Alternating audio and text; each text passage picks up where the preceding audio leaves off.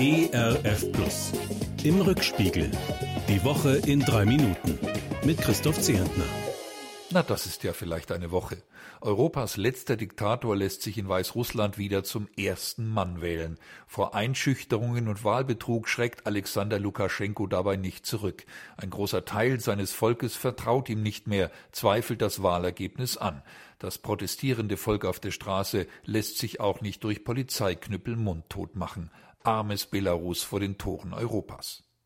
Kamala Harris ist definitiv die erste, die erste Frau mit dunkler Hautfarbe, die als Vizekandidatin in den Präsidentschaftswahlkampf der USA zieht. Sie soll Stimmen sammeln für Joe Biden gegen Donald Trump. Ob das Demokratenduo schwarz-weiß, feminin-maskulin, baptistisch, katholisch, jünger, älter am Ende erster sein wird? Als erster und cleverster aller Zeiten jedenfalls sieht sich Donald Trump. Und der gibt stolz bekannt, dass die Scheichs aus den Vereinigten Arabischen Emiraten normale Beziehungen zu Israel aufbauen wollen.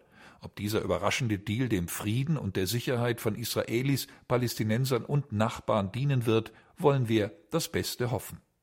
Erster ruft Russlands Präsident Wladimir Putin. Er will den ersten Corona-Impfstoff gefunden haben und nennt ihn demonstrativ Sputnik.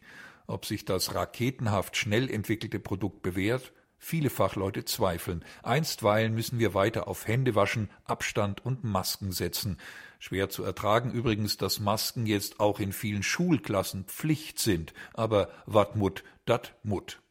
Apropos Lebensweisheit aus dem Norden. Die SPD zaubert in dieser Woche den bisher ersten und einzigen Kanzlerkandidaten weit und breit aus ihrem Hut. Die neue Nummer eins für Sozialdemokraten heißt Olaf Scholz, Kanzlerkandidat schon seit Montag, obwohl erst im Oktober 2021 gewählt wird. 14 Monate im Wahlkampfmodus also. Ich frage mich, wie motiviert sich dieser Olaf Scholz ab jetzt Tag für Tag für den Ultramarathon? Erster wollte auch Bayerns Ministerpräsident Markus Söder sein, erster und bester im Kampf gegen Corona. Er ließ Zehntausende von Bayern-Heimkehrern testen. 900 Tests fallen positiv aus, die Verwaltung aber kommt nicht nach. Die Betroffenen erfahren ihr Ergebnis erst nach Tagen. Peinlich.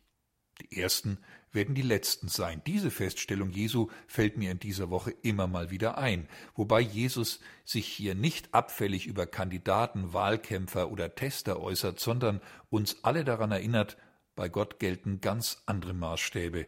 Wen wir für ein großes, wichtiges Licht halten, der ist in Gottes Augen vielleicht nur ein armes Würstchen. Und umgekehrt. Die gute Nachricht der Woche kommt aus Israel. Von Corona-Masken kriegt man keine Segelohren, haben plastische Chirurgen dort festgestellt. Die Entwicklung der Gehörgänge sei schon mit sechs Jahren abgeschlossen. Ein Gummiband oder eine Kordel könnten daran nichts mehr ändern. Ein möglichst heiteres Wochenende mit und ohne Maske verantwortlich. Voller Zuversicht wünsche ich Ihnen und mir.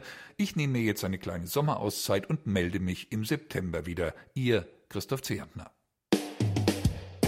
Im Rückspiegel.